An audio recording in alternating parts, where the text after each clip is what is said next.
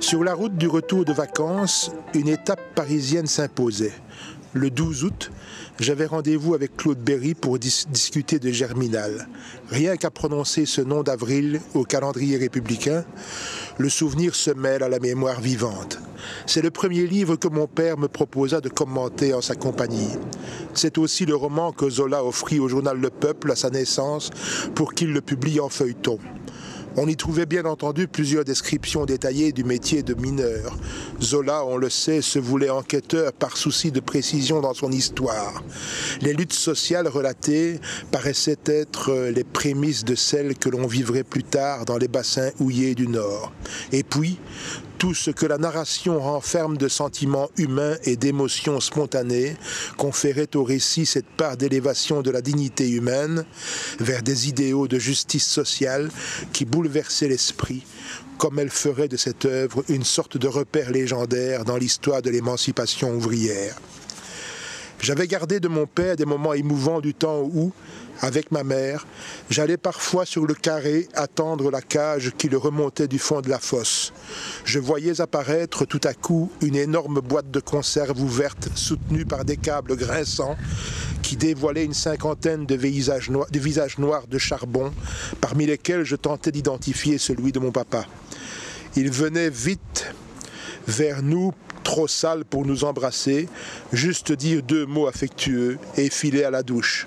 En l'attendant, je me hissais contre le mur du vestiaire pour y distinguer par la fenêtre tous les casques alignés face aux lampes à l'huile qu'ils accrochaient à leur cou et toutes les salopettes qui pendaient au plafond attachées à des chaînes.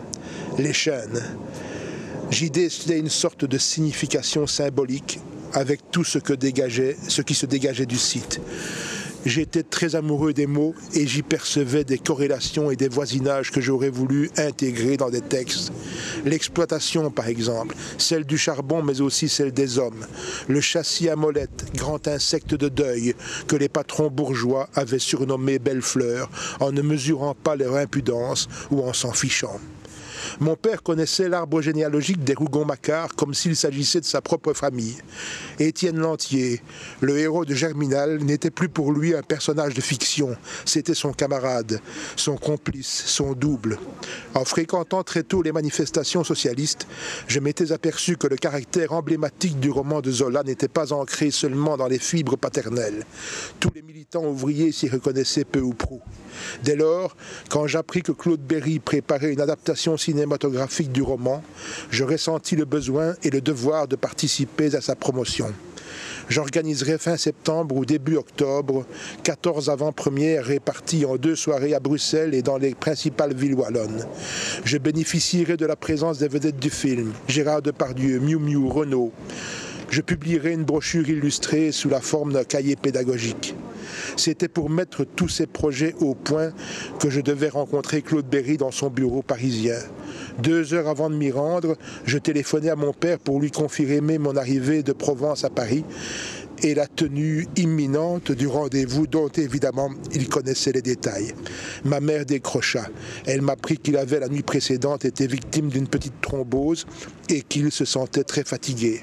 Il tint cependant à me dire quelques mots j'entendis une voix fluette, lasse, exprimant une seule préoccupation, celle de savoir si je, rentrerais le lendemain de Paris ou si je comptais y rester quelques jours.